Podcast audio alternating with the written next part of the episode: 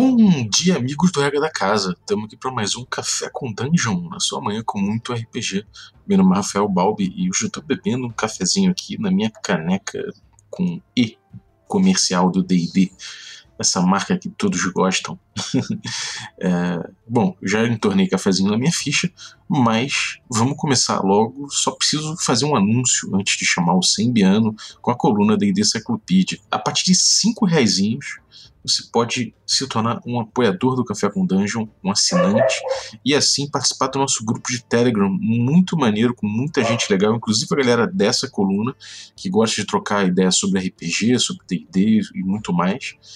E, bom, é, além disso, você participa de sorteios de itens dos nossos parceiros e também recebe conteúdo extra. Então, picpay.me barra café com dungeon, torne-se um assinante. Então é isso aí, vamos lá para nossa coluna D&D Cyclopedia. Sembiano, toca aí. Bom dia, D&Dzistas! Está começando mais uma D&D Cyclopedia. E hoje eu e o Joga. Belezinha, Joga? Fala pessoal, bom dia, tudo bom? É, nós vamos falar das novidades de DD. Teve muita novidade. A gente normalmente não faz esses episódios temporais, mas saiu bastante coisa.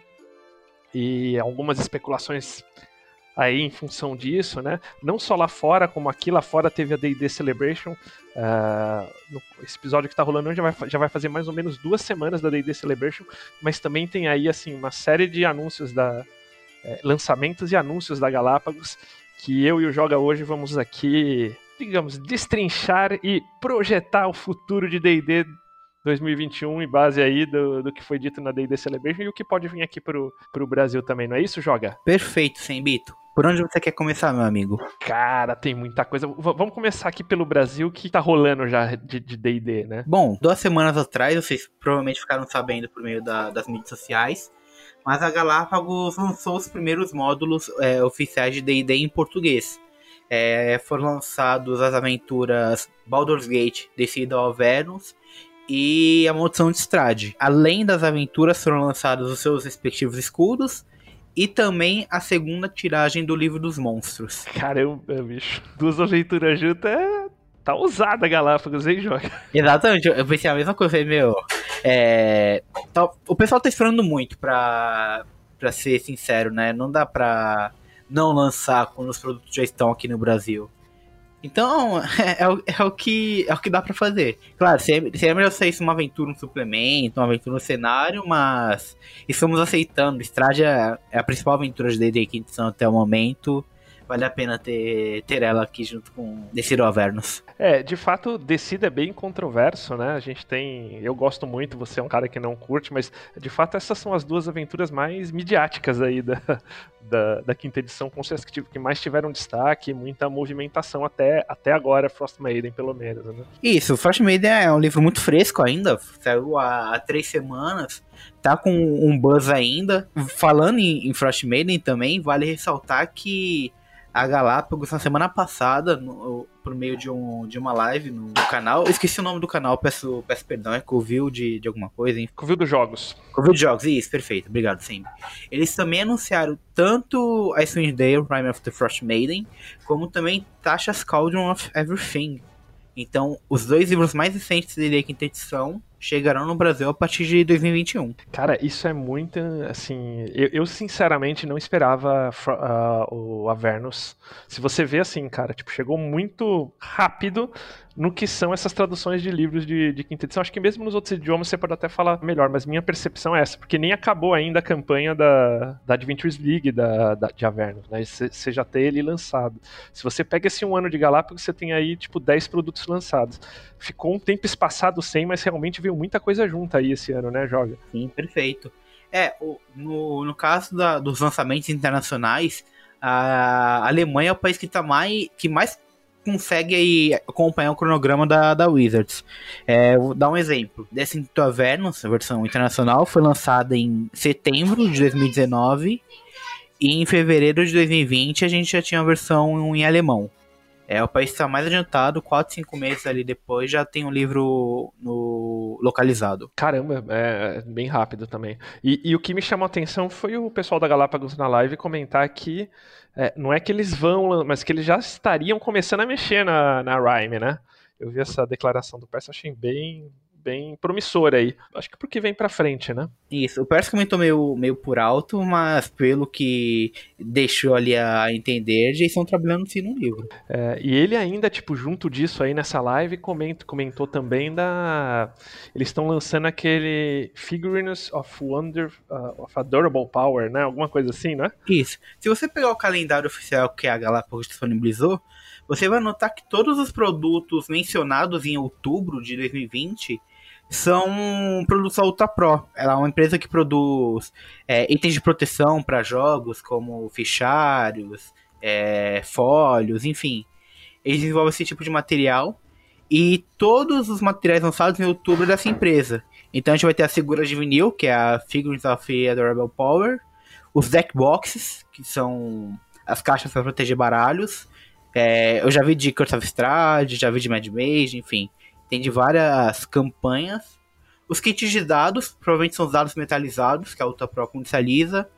Os fólios, os fichários de personagem. Enfim, esse muitos produtos também, é, além desses, que são mencionados no calendário. Então vale a pena dar uma conferida. No calendário tinha figuras de vinil, mas nunca foi muito explicado que é uma figura de vinil. Cara, eu não imaginava que, que, eram essas figurinhas mesmo, e elas são muito legais, né? São, não sei o preço que vai chegar isso aqui, mas é aquela que você, se você procurar, tem meio um urso coruja, meio tipo um produto mais para criança, assim, né? Diria até mais é, infanto mesmo. Mas, cara, eu vou pegar com certeza isso aqui, que eu curto muito esse tipo de coisa, cara.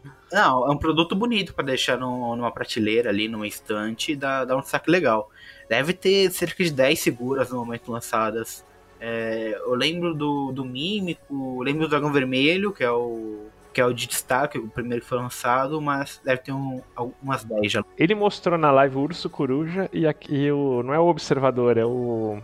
A versão menor dele. Gazer? O é o espectador, é. Então, pô, tipo, achei, achei interessante. E ele nessa mesma live também comenta que, que teremos minis ainda em 2020. Isso, provavelmente deve ser um lançamento é, especial que foi mencionado em novembro. Aí deve sair junto com o Thomas Beasts e o, o Guia do Aventureiro para a Costa da Espada. Ah, cara, é, eu achei bem, bem, bem interessante, né? E ainda tem a, quem ninguém sabe muito bem o que vem. E o que, que você acha que vem que é, ainda esse ano, que é aquele lançamentos relacionados ao universo de D&D. Você acha que é um Sandy Peterson? Parece que não, né? Que Sandy Peterson, pelo que eu vi a, a Sagem falando, em 2021 só. E só em, no final do primeiro semestre de 2021 vai ser o livro, se eu não estou enganado. Que é isso mesmo. Eu acho que são as miniaturas, Sembi. Ah, bacana. Você acha que aquilo entra na, na conta das miniaturas aí, né? Sim, porque as miniaturas não são mencionadas no calendário e o Pércio falou que vai sair ainda esse ano. Então, não, não tem muito pra onde correr. Além de que ser um board game, algo nesse sentido, mas acho difícil. Não, não me recordo de algum board game ter sido lançado recentemente pela Wizards, além do Fault of Dragons. É, só se eles forem lançar alguma coisa para trás, mas acho que faz, faz bem sentido essa sua especulação das, das miniaturas mesmo. Eu acho que casaria bem aí nesse, nesse calendário. Joga, e também além da Galápagos, a Excelsior lançou um livro novo, né? Isso, é, a Excelsior lançou Os Monstros Sabem o que estão fazendo. É um livro de quase 500 páginas, capa dura. E esse livro ele, ele aumenta o leque de opções para o mestre enquanto ele está controlando o monstro. Ele não adiciona habilidades ou, ou, algo nesse sentido para os monstros, mas ele apresenta uma perspectiva muito bacana de como que você deveria interpretar determinado monstro em combate. Por exemplo, uma planta de inteligência 3, ela provavelmente não, não correria atrás de, de um arqueiro que está atacando ela à distância, porque é, instintivamente ela sabe que não vai alcançar ela. É, então, o livro dá esses insights de como você interpretar determinado monstro de combate. E, se eu não me engano, ele traz insights para todos os livros do. Perdão. Para todos os monstros presentes no livro dos monstros. Tá barato, se eu não me engano, cerca de 60 reais, 500 páginas de, de conteúdo, vale a pena adquirir. E quem quiser dar uma olhadinha, tipo, do que se trata, tem em inglês, porque esse livro é baseado num livro em inglês, e o livro em inglês é baseado num blog, que é muito interessante. O blog é The Monsters Know, que é K-N-O-W, Com. Dá uma olhadinha lá que vocês vão pegar uma ideia do que, que é o livro. É bem legal ter esse tipo de livro relacionado em a D&D, não tipo livros diretos, mas esses livros relacionados que vão lançando eu curto bastante e realmente é um livro que vale a pena. Vendo ele, as fotos, eu não tenho ele em mãos ainda, mas me parece um pouco maior, tipo, que é o que mais ou menos a esse Elsevier fez com os livros lá para infantos, né, ou, ou juvenis, né, é, que elas, eles fizeram uma versão maiorzinha. Me parece que é a mesma coisa. A gente quer trazer o pessoal desse Elsevier para falar aqui na D&D Cyclopedia, então fique ligado, mas me deu essa impressão, Joga, não sei se você tá com o livro aí em mãos. Não, não, minha cópia ainda não chegou, mas provavelmente deve ser um livro um pouco maior, porque se mantém o número de páginas em, em inglês, então é normal que o livro dê essa aumentada de tamanho para comportar a tradução. Ah, perfeito. E Joga, você sabe onde você vai poder achar esses livros para comprar? Diga-me. Ah, no www.mercadorpg.com.br. Dá uma chegadinha lá, fica de olho, porque além dos, de, dessas novidades aí de D&D em português, né? Ah, o livro, esse livro também que, que a gente comentou, Davi me confirmou que deve estar por lá. Tem toda a parte de miniaturas, grid, é, escudos, parte de pintura de miniaturas também, para quem curte Wargame, enfim cola lá no Mercado RPG e usa o código DND maiúsculo C5 para ter 5% de desconto e ainda dar um apoio aqui para nós. Fechou? E vale ressaltar, Sammy, que eles estão com as aventuras da quinta edição que foram publicadas pela Saga Editora aqui no Brasil. É um produto da Goodman Games internacionalmente. E todos os livros são frete grátis. Ou seja, você não precisa comprar os 12 livros. Se você comprar um só ali pro pro nível do seu grupo, nível 4, nível 5, você tem frete grátis. Então, vale a pena para quem tá narrando uma aventura num uma aventura homebrew sem sem cenário específico, vale a pena pegar. E frete grátis e o descontinho que a gente concede aqui 5%. 5% com 3 vezes sem juros ainda, dá para fazer o loot lá. Então corre lá, joga.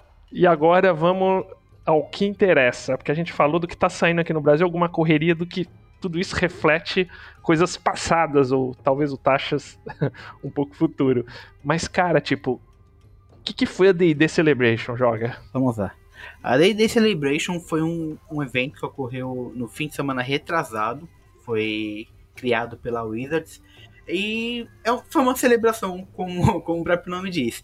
Eles juntaram jogadores e mestres do, do, do, mundo inteiro, de todo o globo, para jogarem D&D ali com no servidor Discord online. E além dessas mesas, tivemos campanhas da Adventures League. É, se eu não me engano, tivemos campanhas épicas também. É, eu sempre posso confirmar isso, né? Foi sim, rolou, rolou da Adventures League e dentro da Adventures League tem algumas aventuras que eles chamam épicas, que são essas aventuras multimesas interativas, que até um dia eu quero, a gente quer trazer aqui também para falar um pouco desse desse modelo. E teve em português, né? Mesas em, foi a primeira vez que um evento oficial da Wizards teve assim mesa oficial em português. Foi, foi bem interessante. Além dessas mesas, nós tivemos também algumas algumas mesas em stream, é, shows, vamos dizer. E tivemos alguns painéis. E nesses painéis tem dois para quem quer acompanhar mais sobre sobre D&D que vale a pena acompanhar, mas que de qualquer forma a gente vai, vai abordar aqui. É, um deles foi com o Ray Winningham, que é o diretor executivo atual de D&D, e ele apresentou algumas novidades quanto a cenários de, de Dungeons Dragons que vão surgir nos próximos dois anos. O Joga, deixa eu entender. O Ray Winningham é o novo Nathan ou é um cargo diferente? Ou é o novo Mike Mears? Eu sempre fico meio confuso assim na função dele. O Nathan era mais. Ele gerenciava a parte do marketing e tal, ele fazia spoilers and swags pra, pra divulgar mesmo os jogos. E eu acho que é uma posição acima. Eu não sei se essa posição existia antes, sempre. É o que eu preciso averiguar nos meus arquivos. É, porque quando o pessoal tá falando, ah, Mike Mears, Mike Mears, tanana, onde tá o Mike Mears? Os caras, tipo, o Perkins e o Jeremy Crawford comentaram que o chefe era o Ray Winningham, mas não ficou muito claro se, tipo, se na posição do Mears ou se eles passaram a responder pro nível acima, né? Ficou meio... É, não ficou muito claro qual que é a posição do, do Mike Mears naquela situação. Eu acho que era uma posição de, de lead designer, que é a posição que ele fazia antes, e devia ter ali mesmo o posto do, do Crawford. Mas isso aí é suposição. O importante é que o Ray Winningham, que foi quem, quem gravou esse, essa, essa stream aí, tipo, fez ao vivo, né? Agora quem, quem quiser pode ver. É, é um cara que pode dizer com toda a propriedade sobre lançamentos de D&D aí, é, com credibilidade, né, Joga? Perfeito. É, nesse, nesse painel participou ele, a moderadora Ellie Oswood, e a Lee Shu, que é a diretora de gerenciamento de produtos. E eu destaquei aqui já no nosso site novo, porque finalmente o site ficou pronto, o que ele falou. Ó, vou parafraseá-lo. Algumas coisas que os fãs de D&D irão ver nos próximos anos. Uma delas é uma ênfase renovada nos cenários. No último ano, por exemplo, nós tivemos Explorer's Guide to Wildmount, cenário popular do show Critical Role, e Mythic Odysseys of Terrors, que é um plano de Magic the Gathering. Nós tentaremos cada vez mais expandir os limites de D&D ao disponibilizar mais cenários, mais lugares onde você pode estabelecer sua própria aventura. É, eu sou perguntado o tempo todo a respeito dos cenários clássicos de D&D, como quando vocês os trarão de volta. Nós estamos trabalhando em muitos deles, de fato. Eu posso dizer que, neste exato momento, há três cenários legados nos quais estamos trabalhando e que você os verá sendo lançados daqui a um ano ou dois, incluindo alguns dos quais os fãs me perguntam faz muito, muito tempo.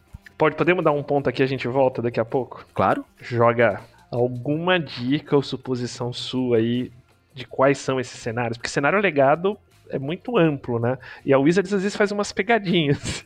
Me fala o que você acha, eu falo o que eu te acho, daí a gente cruza essas ideias aí. Quais vão ser esses três cenários na sua opinião? Eu vou falar três assim de bate pronto ou cada um vai comentando um? Fala os seus três, eu falo os nossos três, depois a gente faz o confronto das ideias.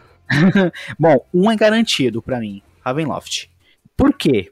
Um, Naquele documento que a Wizard disponibilizou sobre diversidade em, Dungeons Dragons a partir de abril, que reviu muitas posições da empresa quanto lançamentos, eles mencionaram que os stuns é, eles é, seriam protagonistas em dois dos próximos lançamentos. Um deles nós já vimos, que é o, que é o Revamped. Revamped. E o segundo provavelmente deve ser um cenário de campanha de Ravenloft. Agora, Cara, eu não lembrava desse negócio de dois, eu lembrava de um, mas você tem razão mesmo. E um outro ponto que reforça sempre o porquê de Ravenloft. Tasha's Cauldron of Everything, como a gente falou no, no episódio passado. É, se eu não me engano, 598, 599, quem quiser ouvir sobre, sobre o episódio é só procurar no, no seu agregador de podcast. É, ele, o livro tem uma regra de patronos do, do grupo. Ou seja, alguém que é, fez o trabalho de unir ali a, o grupo de personagens, é, concede missões, enfim. E um destes patronos é um grande antigo, um ancião que, que fornece essas aventuras para o, para o grupo de personagens. E um dos patronos que é sugerido no livro é Azalin. Caramba, ó. Exatamente. Então, para mim, isso fecha o caixão e, e, fecha com um deles, Ravenloft. O segundo, eu chuto que é Dark Sun. Esse com muita força também, por fofocas internas aí, né? Isso. Porque tem, tem dois pontos. O primeiro, é um cenário desimpedido, é, judicialmente falando. Não, não tem nenhum problema com ele, até onde a gente saiba. É, e o segundo é porque a Wizards finalmente resolveu o problema dos psionicos. Nós não sabemos qual foi a solução adotada, porque isso vai ser apresentado no, no Tasha's Cauldron. Mas, aparentemente, tudo certo com os psionicos vão sair no formato de, de arquétipos. Enfim, arquétipos psionicos agora serão uma realidade a partir de novembro. O terceiro, eu fico um pouco mais em dúvida. Eu chuto que é Spelljammer. Porque é um cenário que não teve tanta, tanta fama quando foi, foi lançado. E isso permitiria que a staff da Wizards fizesse aquela ênfase renovada que eu citei no, no início do texto. É, é, diferente você mexer num Spelljammer e mexer em Greyhawk, que tem um legado muito grande. Se você mexer ali alguma coisinha errada nas guerras de, de Greyhawk, cara, vai pintar fã do bueiro xingando a Wizards.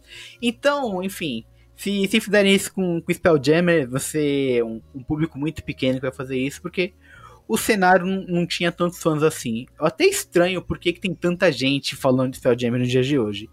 Mas pra mim são esses três. É porque depois que morre, né, cara, vira santo, né? é, eu acho que é por isso. Eu acho que é por isso. Bom, eu vou te. Eu vou, eu vou, fazer dois cenários aqui, né? Que é o cenário Wizards é, é, é tira, tiradora de sarro, porque ela faz essas pegadinhas, né? Que seria Ravenloft. Forgotten Realms enquanto cenário, mas eu acho que pelo, pelo digamos assim, pela, pelo discurso dele no vídeo, não me parece isso. Você vai me dizer se concorda comigo. E daí o, o, o, terceiro seria Dark Sun, com certeza, aí nesse, nesse cenário em que Forgotten eles lançam como cenário considerando na conta do legado. Porque o que a gente tem de Forgotten é um, sim, são os catados regionais, né? É, para não dizer Costa da Espada, basicamente. Né? Você tem alguma coisa de Underdark, lá um Savage Frontier, mas basicamente é Costa da Espada. Então sairia, tipo, que muitos fãs realmente querem, né? Principalmente os fãs mais antigos, um cenário de Forgotten Realms. Mas o que eu acho que vai ser, vão ser esses dois que você falou. E o terceiro, eu ficaria na dúvida entre Dragonlance e Planescape. É, sendo que Planescape, se viesse, eu acho que veria tipo um manual dos planos mais sigil, não tipo um, uma pegadinha cenário, assim, vai se chamar Planescape, claro, eles não perder a chance, mas é, acho que teria um pouquinho mais esse, esse formato. É, porque eu acho esses dois. É, Dragonlance tem sempre assim. Tá o John Maniello correndo atrás aí com, com o roteiro, então assim. É, é um. Digamos assim, uma, um IP que pode sair um filme, uma série alguma coisa a qualquer momento. Ele está muito no imaginário, principalmente do pessoal dos anos 80, 90, na pegada Stranger Things. Então eu acho que tem, tem sempre uma chance. Uh, e o Planescape, porque ele faz esse link dos planos de uma forma de uma forma um pouco mais coesa, né, do que a gente tem hoje, que você tem muitas informações muito vagas e, e, e fora que Sigil traz aí um monte de, de oportunidades. Mas na parte do Ravenloft e do Dark Sun eu concordo contigo, cara. Esses dois aí esses eu já daria como certo também, viu? Eu, eu acho que eu, se eu puder mudar o meu voto, acho que eu colocaria Planescape na frente de Spelljammer. É, Spelljammer, assim, eu vou te falar o, o e para quem não sabe, acho que é bem interessante. Spelljammer tem um histórico bem interessante no sentido de que ele, na, na, real, ele quando lançou fez um sucesso assim meio tipo de saída muito grande e depois entrou meio num digamos assim, no ostracismo, né? É, é, e o próprio Planescape foi uma tentativa de revitalizar o conceito de Spelljammer, porque Spelljammer entrou muito mais para unificar os mundos de D&D do que propriamente como um cenário, né? Tanto que, assim, em, eh, quando eles fizeram Planescape, não que, obviamente, são conceitos um pouquinho diferentes, mas a ideia justa era você fazer essa conexão pelos planos, né? É, e eles corrigiram, na, se você vê o histórico da Wizards comentando sobre, da, da TSR comentando sobre isso, eles corrigiram o problema que tinha Spelljammer, que foi a criação de Sigil, porque Spelljammer acaba sendo um cenário que não é um cenário, ele é extensões dos mundos. Então, se você não tem todos os mundos lançados, acho que fica muito difícil você lançar Spelljammer, porque Spelljammer onde acontecia? No Helms Space, no Greyhawk Space, no, no, no, no Earth Space ali, não lembro se chama Greyhawk ou Earth, no Queen Space, mas assim, um cenário próprio, um local dele não tinha, você tinha um conceito das naus. Né? E você acho que mesmo me falou um dia assim sobre regras de veículos, né? na prática, tipo, a regra de Avernus já é basicamente uma regra de Planescape de, de, de Spelljammer. Né? Você tira ali um, um, o carro do, do Avernus, bota uma, uma nau de Spelljammer e funciona. Só que parece que não foi muito bem recebida essas, essas regras adicionais de veículos, né, Joga? Ou o pessoal meio que deu um passa, né? É, essa foi a minha impressão. É, a gente pode, pode definir isso porque as regras náuticas de Ghost, de Ghost of Saltmarsh não vão aparecer nesse, nesse novo livro. E seria o principal livro para aparecer essa, é, esses incrementos. É, e, e, é meio quase que um subsistema, né, joga? Porque, tipo, ali cada um fica meio numa posição, né? Tipo, uh, eu, eu, eu, eu, eu da de Saltmarsh eu não me lembro, mas a de Avernus eu, eu lembro de ter lido. É, tipo, você tem a posição lá do cara que comanda a parte das armas, o, o motorista tal, ele é meio que quase é meio tipo um jogo de skill um pouquinho diferente do regular, né? Isso, é, ele apresenta posições nas quais os personagens podem cumprir. Então o personagem pode ser o capitão, o outro pode ser o cozinheiro, o médico, enfim, são, são várias várias posições mesmo que um personagem pode cumprir na, dentro de um navio. É basicamente isso. Mas claro, tem regras de tripulação, é possível é, ocorrer motim, enfim. Tem um monte de encontro aleatório, um monte de localidade aleatória que o livro insere. Então, isso, querendo ou não, acaba inserindo mais complicações no, no jogo. E fora que é um, essa parte suplementar de Ghost of March é muito grande. Se não me engano, são quase 40 páginas. Que de fato torna um livro interessante, né? Porque as aventuras legados são legais, elas têm um problema ali de ligação que você já mesmo comentou.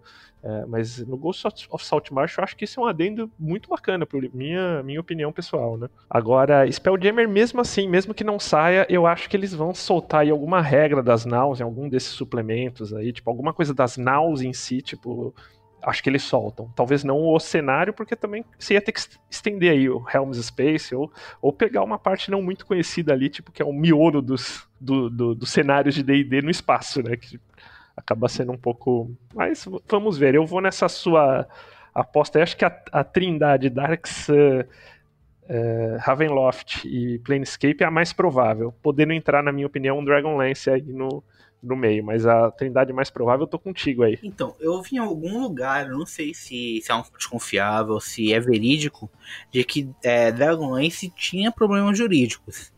É, eu não sei se isso é verdade, reiterando, mas foram algumas coisas que, que eu ouvi a respeito. Por isso que eu não coloquei ele como uma prioridade. Se não fosse isso, certamente seria um, um livro que estaria no meu top 1. É, pra mim seria garantido. Porque é um cenário que, que não tem muito, muito problema. A Wizards recentemente, no, os produtos dela no, na Games Guild, legados, ela, ela colocou um aviso de que é um material antigo e que não reflete os valores da empresa hoje. É, Dragonlance não teria tanto esse problema. Difícil alguém não gostar de Dragonlance. Então, não teria é, sentido não lançar o, o, cenário de campanha. E acho que, de um certo aspecto, ele é muito moderno no quesito de como a sociedade vê esse tipo de cenário assim hoje, sabe? Que é um que Ravenloft mesmo e Dark Sun podem trazer alguns alguns problemas. Então você tem ali tipo personagens femininas super fortes em Dragonlance, né? Tipo heróis mesmo, é, gente de outras etnias. Você tem assim um, um tratamento uh, diferente, por mais que, como todo cenário antigo, você tem algum problema, eu, eu, eu tô na sua, é o que, é o que traz menos problema para para Wizards abordar aí, com certeza, né? Exatamente. Por isso que, que assim, se não fossem esses problemas jurídicos que, que apontaram, meu top 1 certeza seria Dragonlance. Então vamos, vamos ver, vocês anotem aí e comentem aí nos, nos posts de Twitter, Facebook, quais são os três cenários que vocês acham que vem. Agora, independente desses três cenários, é, ele fala. Continua a sua leitura aí, vamos ver o que que dá. Ah, a, a, leitura era, era só, só isso. Só essa parte? Mas tá. algo que ele mencionou. Vou, fazer, vou falar também o que, que a Alice, que é a gente de produtos, comentou também. Ele falou que a Windows está trabalhando em produtos antológicos que seriam produzidos por novos produtores e pessoas diversas. Eu entendi, a gente pode discutir isso, é, isso depois, que produtos antológicos seriam antologia de aventuras, tal como Tales from the Young Portal e Ghost of, e Ghost of Saltmarsh. É, vale lembrar que, acho que foi em maio do ano passado, junho, a Kate Welch tinha anunciado uma um desses produtos antológicos teria a participação da Marisha Ray e da Deborah Monroe. A gente nunca mais teve notícia sobre material. Inclusive, ela saiu da. Seria ela, né? E as duas. E ela saiu da Wizard. Exatamente. É, aparentemente, o contrato, o contrato dela venceu. Ela não falou nada a respeito disso. E o Ray também falou que eles vão lançar produtos nada convencionais. Não nada convencionais, assim, no sentido de ser um novo produto. Mas de ser, por exemplo, uma aventura que foge do que D&D estabeleceu no, nos dias de hoje ele dá muito, muitos exemplos do que seriam nada convencionais na visão dele. E, a, e ela falou muito também de merchan, né? Pode esperar que vem merchan. Vamos inundar de merchan. A Liz disse que nós teremos cada vez mais produtos que fogem do tradicional livro capa dura. Acessórios e outros produtos que facilitam a imersão ou aprimora a experiência do grupo, serão lançados cada vez mais. É, eles deixaram uma, uma brecha ali, tipo, nas palavras também, dando a entender que, tipo, teria muita coisa na Demis Guild também mais aberta, assim, né? Tipo, em termos dos, dessa parte das, da antologia. Eu entendi, tipo, a primeira vez que eu vi, até te comentei isso, eu entendi a antologia como os romances, mas eu acho que é muito mais um, um desejo meu pessoal do que propriamente o, o que eles quiseram dizer. Porque os romances, eu não me lembro no, no romance recente da Wizards é, Wizards que eu digo o time D&D, porque Magic tem romance a rodo ultimamente. Se eu não me engano, o último que foi lançado foi em 2015, é, escrito pelo Ed Greenwood, se eu não estou enganado. Então faz bastante tempo que não sai um romance oficial de D&D. Por isso que eu entendi essa antologia como um compêndio de aventuras. Saiu, joga recém, do Salvatore, tipo a sequência ali do Archmage e tal, que é o Timeless o publisher é a, Hyper, é a Harper Voyager.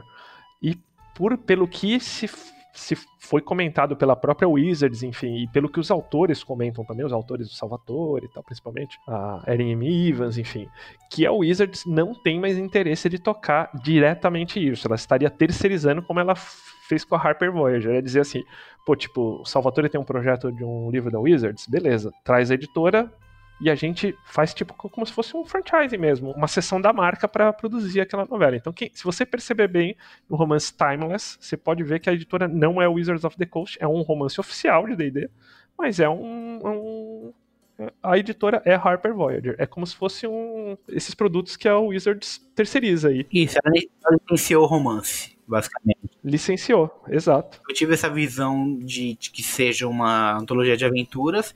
Aí, somado ao fato daquela aventura da, que, a, que a Kate West comentou, pra mim era, era isso. Você, você entende essas antologias algo na pegada do Ghost of Saltmarsh fez com Greyhawk? Sim, sim, eu entendo nesse sentido. Ou no The Frontier no Portal também, que é também é uma antologia, mas é, é system neutro, né? É, agnóstico de sistema. O Ghost of Saltmarsh, ele, eles dizem como system neutro, mas quando a gente vê, ele tem toda uma ambientação de Greyhawk, né? Eles anunciaram como system neutro e depois mudaram um pouquinho, mas na prática também não abriu o Greyhawk para Dames Guild, porque para quem não sabe, quando a Wizards lança um cenário, ela libera esse IP para os autores fãs e para os próprios autores originais produzirem material na Dames Guild. Uh, e isso para os fãs é muito bacana, porque você vê tipo uma continuidade de lançamentos ali. Só que você, é, para quinta edição, né? Hoje você não tem a possibilidade, tipo assim, eu gosto de Dragonlance, escrever para Dragonlance ou fazer um compilado de produto de Dragonlance na Dames Guild, mas eu posso fazer isso para Forgotten, por exemplo com as limitações lá que a licença me dá. Então, abrir esse cenário, assim, esse lançamento dos cenários, além do livro em si, possibilita tipo livros como esse que o Kate Baker lançou, não é oficial da Wizards, mas é oficial do Kate Baker em Eberron, né, joga? Isso. Só vale ressaltar que os cenários que são licenciados pela Wizards, no caso Valdemont e Acquisitions Incorporated, eles não são válidos para essa licença. É só para fazer esse, esse adendo, você não pode publicar material no Dames Guild usando estes cenários. São só os que são, tipo, que a Wizards é dona, né? Porque o, o Wildemont ficou também muito essa dúvida se seria. Me pareceu muito mais uma terceirização da, da Wizards, né? Também. Isso, até onde eu sei. O Matt Mercer apresentou material da mesma forma que a, a Penny Arcade fez com a Acquisitions Incorporated.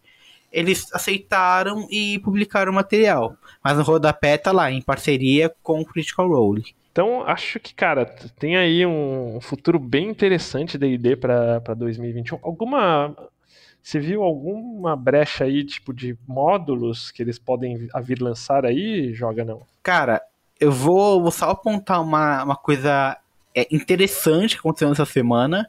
Disponibilizaram gratuitamente a Wizards é, um, um pequeno cenário de Birthright ah, é? Eu não vi isso aí não. Sim, é, são só os mapas, é 14 páginas de produto, mas disponibilizaram.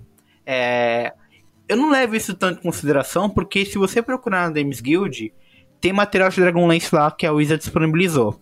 A licença que te impede de produzir material de determinado cenário é válido só para o público. A Wizards pode disponibilizar seus materiais legados lá sem nenhum problema. Mas deixa eu entender, isso que foi disponibilizado foi uma coisa nova? Não, material legado, material legado, não é nada novo. Mas disponibilizaram, não tinha nada de Birthright lá, agora tem o material. Ah, legal, entendi. Agora ficou claro. Aí você já quase matou do coração aqui. não, não, não é algo novo. Mas sobre módulos, eu não, eu não tenho nenhum, nenhuma suspeita além de que vai ser, sei lá, um próximo módulo de Forgotten Realms para variar. E por que que eu digo isso? O, o Ray Winningham, ele bem frisou que a Wizards agora está mais preocupada com cenários que com aventuras. Então, sim, eu acho que vai ser muito natural nos próximos anos ocorrer o que aconteceu em 2020. E se não me engano também em 2029. Um único módulo, um único módulo por ano, um módulo grande, de mais de 200 páginas, dois cenários de campanha e um suplemento é, agnóstico de, de cenário. Tal como Modern Canyon, enfim, taxa. É, eu acredito que essa vai ser a ação que a Wizards vai tomar nos próximos anos. É, dois cenários, um módulo e um, um, suplemento. Até porque isso cobre o que ele falou de três cenários em dois anos. Sim, sim, e eu acho que isso, assim, esse formatinho dá um fôlego maior aí para quinta edição e para, digamos assim, nessas questões mais mais do pessoal que tem uma carência de regras dela, né? Que por mais que ainda a gente sempre fala quem é o atual público de de a base do, do, do, do público atual de D&D é um pouco diferente do que vinha nas outras edições, mas eu acho que, assim, esses suplementos agnósticos, ele, eles trazem opções, né? No mínimo movimenta um pouco, né, Joga? Isso, é... O Modern Kane é um, um baita livro, para mim é o melhor suplemento da quinta edição em questão de, de lore. O, o Volus Guide é muito bom, embora eu não, não, goste muito do conteúdo que ele apresenta. Eu acho meio pai esse negócio de 100 páginas dedicado a 8 monstros. É algo que vai ser muito, muito pouco utilizado, a menos que o monstro seja o, o, o mote de sua aventura. O Shinataru também é o, maior, é o, primeiro e maior suplemento até então da, da quinta edição, muito material, muito arquétipo. Então é bom você, uma vez por ano, disponibilizar um, algo novo para as regras, ao mesmo tempo que você disponibiliza para novos jogadores cenários distintos. É, o Volus é uma ideia muito boa, mas que eu achei com uma aplicação um pouco limitada, porque também centra muito na temporada de. É um livro muito temporal, no sentido que ele centra muito ali na temporada dos gigantes também, né, Joga? Mas, assim, você diz na, na questão de monstros ou na, na questão de, de lore ali? Eu acho um livro bacana de lore, mas é um lore de monstro genérico, mas mais voltados para a questão dos gigantes, ficou uma coisa meio nowhere, assim. Ah, é, é legal você ler as informações do, dos monstros. Mas, é, mas eu concordo contigo, ficou muito concentrado em pouco monstro. Né? É, são só oito monstros. É, eu lembro dos orcs, os Mind Flayers, One Cheese. Enfim, é pouca coisa que você consegue é, tirar ali de fato de material. Tem até variações dos orcs, né? Quando a gente fala, não é que são oito fichas de monstro, tem algumas variações ali, mas é, o conceito de monstro são oito, é isso que você quer dizer, né? É, são 15 páginas ali dedicadas para cada um do, dos monstros. Bom, eu acho, cara, tipo, que eu curti muito esse, esse anúncio, né? A D&D Celebration rolou de 18 a 20 de setembro, como o Joga comentou aí. É, teve, tiveram esses... O outro painel, qual que você fala, Joga? Que esse foi um só, a gente só até agora falou do último, né? Qual o, o outro painel? Dungeons and Designers. É um é um painel com a Elliot Osgood, ela fez toda a moderação do, do painel nessa, nesse fim de semana, e contou com o Jeremy Crawford e o Chris Perkins. O Chris Perkins ele falou mais sobre a Realm of the First Maiden, falou o, qual é a pegada da aventura, criar paranoia, enfim. Ele deu mais detalhes sobre sobre essa campanha. E o, o Jeremy Crawford falou mais sobre o Texas Cauldron Everything. Foi lá, inclusive, que ele falou que um dos patronos é o, é o Azalin. Ah, foi aí que você pegou a, a referência. É, para quem não viu, além desses dois que acho que o Jogas citou, uh, tem alguns outros painéis também muito voltados para essa questão do.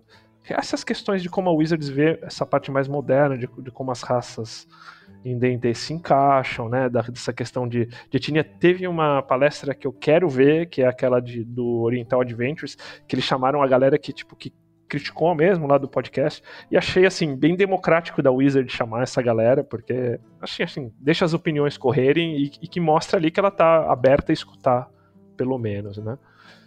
então acho que vale dar uma olhadinha nessas palestras, para quem fala inglês tem umas bem bem interessantes. Agora, junto disso, joga nesse caldeirão todo aí, que não é o da taxa, Uh, eles soltaram na Adventures League as regras já dessas mudanças das raças, junto com essas palestras aí, né? Você chegou a ver isso? Sim, sim. Inclusive já tem um artigo disponível no, no nosso portal.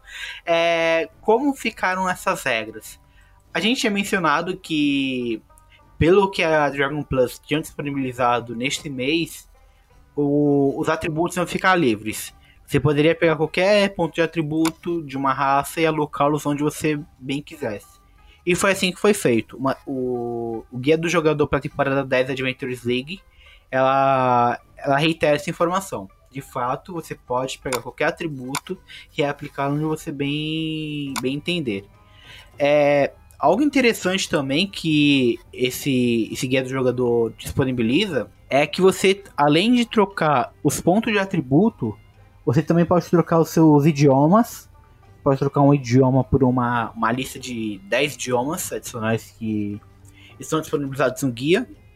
Vou falar aqui: Abissal, Celestial, Comum, é, Dialeto Obscuro, Dracônico, Anão, Élfico, Gigante, Gnômico, Goblin, Pequenino, Infernal, Orc, Primordial, Silvestre e, e Subcomum. Você pode pegar qualquer idioma que você tenha da sua raça e trocar por qualquer uma dessas. E você também pode substituir suas proficiências de, de raça. Lembrando, tudo de raça. Se sua classe te dá um idioma, você não pode trocá-lo. Então, por exemplo, é, o elfo ganha proficiência em percepção. Se você quiser interpretar um, um elfo cego, por exemplo, você poderia trocar essa, essa proficiência em percepção e colocar em sobrevivência ou em intuição é, você pode trocar uma perícia por outra perícia. Você pode trocar a perícia em uma arma, em uma arma simples por outra arma simples ou ferramenta. Você pode trocar proficiência em arma marcial por uma arma simples, marcial ou uma ferramenta. E você pode trocar sua proficiência em ferramenta por uma proficiência em outra ferramenta ou em uma arma simples. Não sei se ficou muito claro esse final. É, não, isso, essas trocas me ficaram, mas, por exemplo, o que para mim não ficou muito claro é, por exemplo, é, porque você pode trocar isso e pode trocar os pontos de atributo que vem original. Então, digamos, você pega ali um pequenino que vem com mais dois de destreza, você pode tirar esses dois de destreza e colocar em outro lugar, certo? Certo. Perfeito. É, só que você consegue, por exemplo, você tem que escolher um dos três para trocar, então pode ser os pontos de atributos, ou as proficiências, ou a língua, ou você pode mexer independente neles, tipo, mudar tudo. Pelo que eu entendi, já que esse, essas mudanças não contam como um livro, para fim de determinar o, os livros permitidos na Adventures é, League, eu acho que você pode mudar os três. Ah, entendi. Não, eles mencionariam isso. Você pode trocar ou só o atributo, ou só o idioma. Até porque seriam um pouco contra o discurso de diversidade que estão promovendo. Sim, então na a ideia é você pode ter liberdade total para customizar o que você quer nesse, dentro desses conceitos aí, né? Sim, sim. Joga, você chegou a traduzir isso não? Ou... Não, é... Não, na verdade sim. Eu coloquei esse, essa parte, essa página do, do apêndice 1 traduzida lá no, no artigo. Ó, você que não conhece ainda o site novo do Joga, porque não é que é um novo site, é o site novo. Exatamente. É, é, ele reformulou tudo e tem, tipo, esses super artigos novos aí é, que inclusive traz a tradução dessas regras, que só vai sair ali no, no Caldeirão da Taxa lá em novembro, e sabe-se lá quando aqui no Brasil em 2021. Então, cara, cola lá, joga para quem ainda não sabe. Fala qual que é seu site aí, velho. Cara, agora tá, tá simples ali, 15 letrinhas tá pronto. Jogue20.com. Acabou. Joga o d20.com. E você vai passar para o Balbi o link desse artigo aí, que eu acho bem bacana, tipo, o pessoal aqui do Brasil já poder fazer as customizações uh, e vai ajudar a gente lá na Adventures League também, com certeza. Porque é uma regra válida para a temporada 10. Agora, algo interessante, Sembi.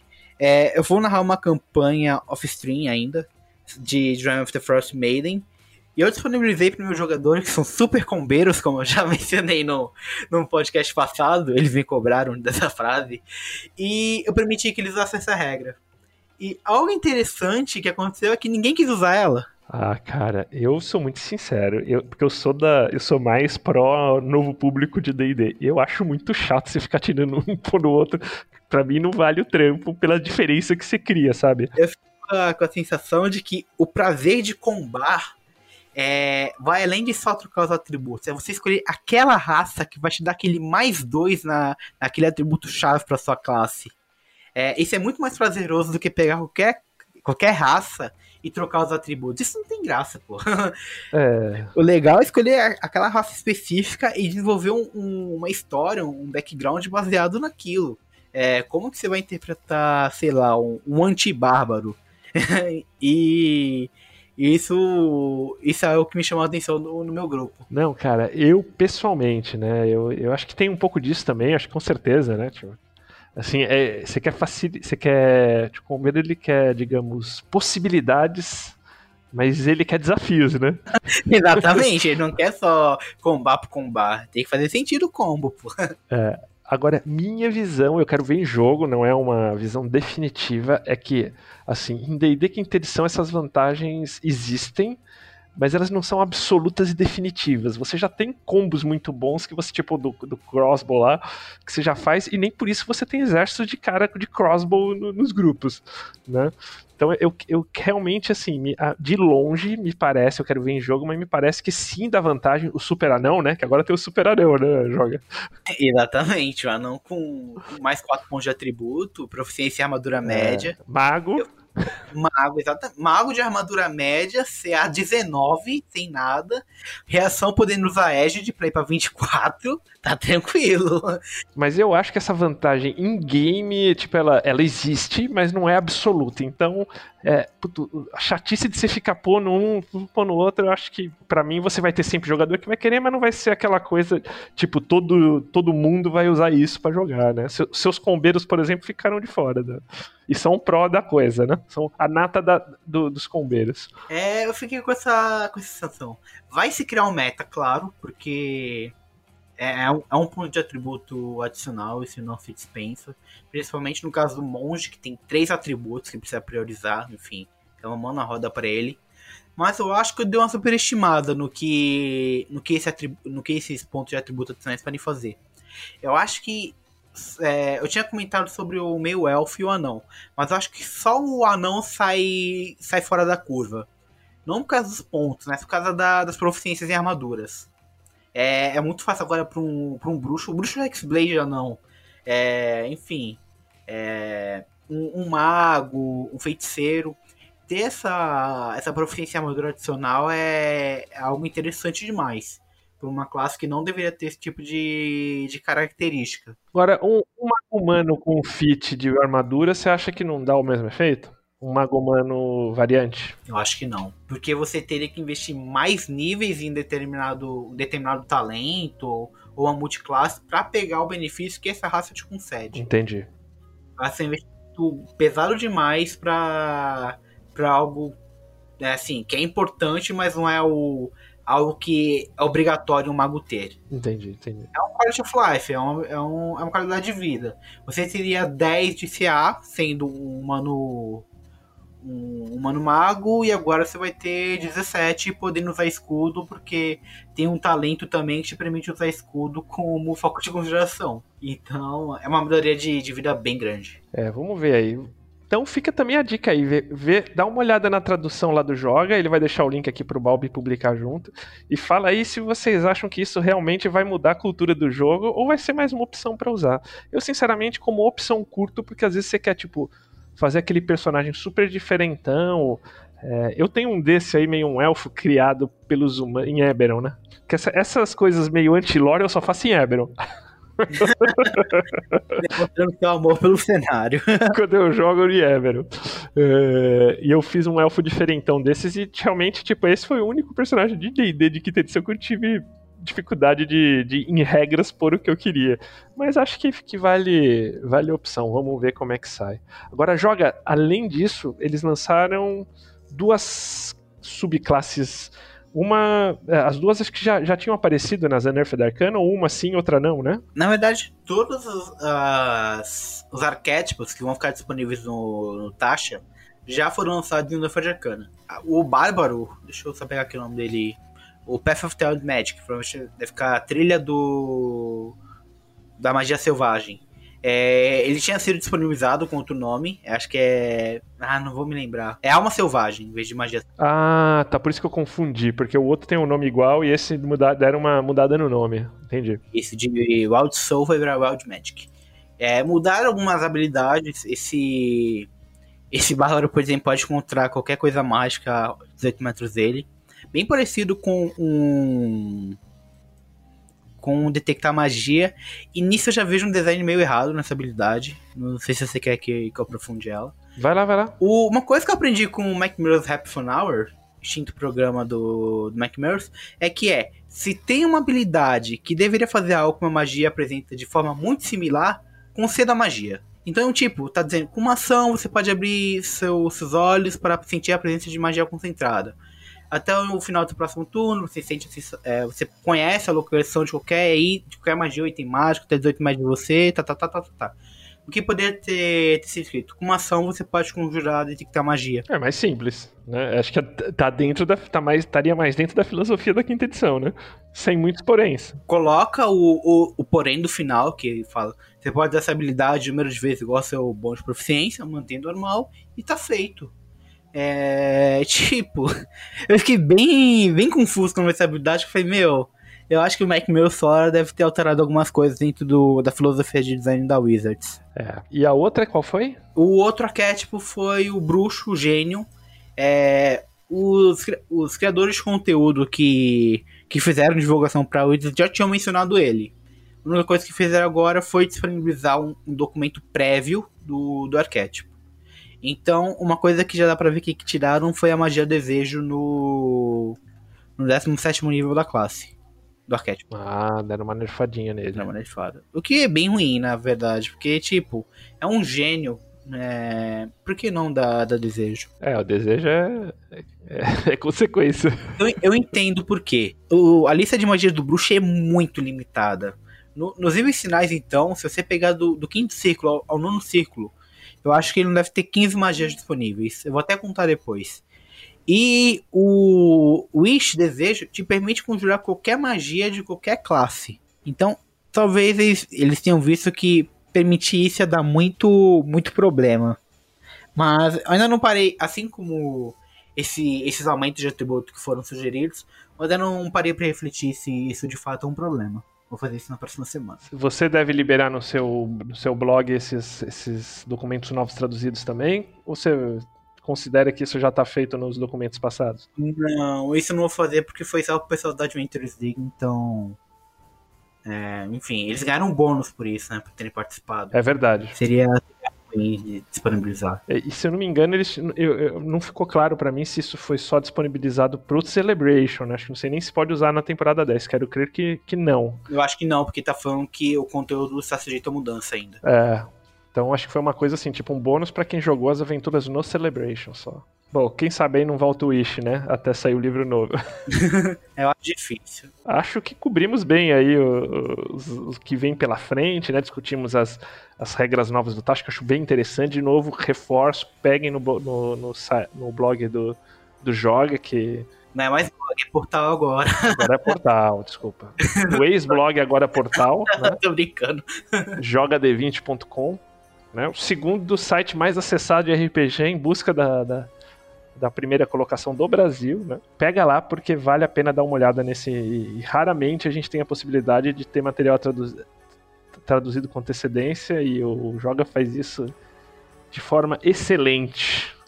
Né? Tanto que a galera fica no pé dele para lançar o, as atualizações do. Do Guia do Tiferino. Vai sair. Do Guia do Tiferino. Vai sair. Até o, até o dia 10 de outubro sai a edição 2.0. Top, ó, outra novidade aí. Então veja na Games Guild Guia do Tiferino, versão Plus, em breve. Eu posso só falar uma última novidade que de card game? É, o card game Dungeon Mayhem da, da Wizards também está tá disponível em português. Não sei se em português, na verdade. É em português, português. Tem certeza? Eu não vi o, o layout do produto para saber. É, o, o, nome, o, nome, o nome é D&D Mayhem mesmo. Eu vi o... o e, e, isso já tá vendo, inclusive, né? Foi lançado agora dia 21, né? É porque até na imagem do calendário ele tá em inglês. Eu acho que eles só se importaram, não acho que localizaram, não. Eu, eu, não. eu não conheço muito o produto, eu não sei se ele tem texto, né? Tem, tem é um card game. É um card game. O texto, provavelmente o texto tá, tá traduzido, o texto do, do- dos, dos cards, mas. Eu vou, eu vou perguntar pro PS depois e na próxima semana a gente atualiza esse assunto. Porque de fato não sei se foi uma local- uma localização. O que me deu a entender foi que sim na live deles, mas vamos confirmar e a gente na próxima semana bate aqui se, se foi localizado ou não. Mas tá à venda pela Galápagos aí. Beleza, acho que, pô, tipo, super cobrimos bem. Alguma. Alguma notícia ou aviso aí, joga da sua parte? Jogo do evento.com agora tá, tá tudo certinho. A, a Odisseia, melhor do que Crepúsculo, terminou. Acho que, tá, acho que ficou bem legal, ficou bem, bem moderno. Enfim. É, só acessar lá. E agora com o site voando, a gente já está disponível para produzir outras coisas. Os artigos mais técnicos da quinta edição vão voltar. Adaptações? Adaptações, materiais. A gente tem oito materiais no forno. Não, não- acho que não vai ser tudo esse ano ainda. É, mas enfim, estamos de volta. estamos de volta. Top. E te aguarde aí com novos conteúdos, né? Futuras streams, quem sabe, né? E provavelmente nessa semana eu já vou fazer stream, mas não vou divulgar nada, porque eu vou, vou testar o setup, tudo certinho, mas provavelmente já, já vou estar fazendo stream. Cara, eu, eu compro aí uma Happy Fan Hour with Luiz Fernando Joga Demente. Isso vai sair, isso vai sair garantido. Construções de, de, de- E a gente tá devendo também aqui um programa de homebrew, né? De classe, subclasse. A gente tem que. Agora a gente toca pra frente também esse projetinho aí. o episódio de exploração também vai sair, enfim. Agora vai sair tudo. Ah, beleza. Tenho só um. Só mais um, um adendo. Cara, eu tô vendo aqui no, no próprio site da Galápagos e tá a embalagem em inglês. Site aqui das Modi. Caramba. Então provavelmente vai. Eles só importaram. É, a gente. Fica aí a dica do jogo. A gente. o- A palavra final disso a gente traz no, no próximo. De qualquer forma a gente vai conferir. A gente vai conferir. Beleza, cara. Pô, joga brigadão de novo, cara. Acho que foi tipo um papo de futuro bem bacana. O Brave não pôde participar hoje, mas está roendo as unhas porque ele queria falar os três cenários dele, mas não vai poder, vai ter que falar no Twitter e no Facebook, Brave. Quais são seus três cenários? E ainda vai ter que ouvir no podcast que Azalim foi mencionado. Exato, cara. Pô, isso aí sempre, eu quase caí aqui as calças e tudo, bicho. Eu não tinha. Eu não vi os vídeos inteiros. Nada como o teu joga aí. Nossos olhos. Então, beleza, gente. Super obrigado. Balbi, volta contigo, velhão. Boa. Maravilha. Então, galera, esses links aí a gente vai botar aí no descritivo do episódio. E no mais, eu queria lembrar aí que toda sexta, né, eh, a gente tem aí nosso nossa live às 21 horas. Já rolou uma live aqui com a galera da Coluna, então se você for no YouTube tá lá guardadinho. E nessa live a gente tirou dúvidas da galera aí que mandou perguntas no Instagram e tudo mais. É, fiquem ligados que tem outros temas, não necessariamente de D&D, mas temas gerais, enfim, enfim, D&D também.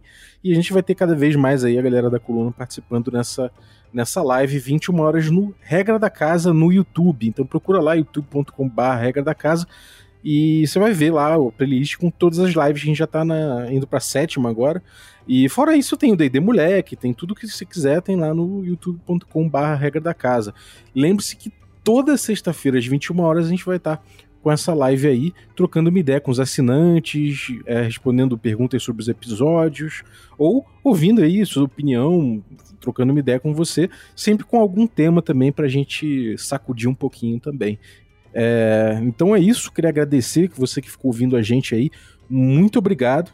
E lembrar que você pode se tornar um assinante a partir de R$ reais em picpay.me barra café com dungeon e ajudar a gente aí a bater a próxima meta, né? E eu queria agradecer também nosso assinante Café Expresso, Café com Creme e Café Gourmet por tornarem possível essa aventura. Então é isso aí, valeu, um abraço e até a próxima.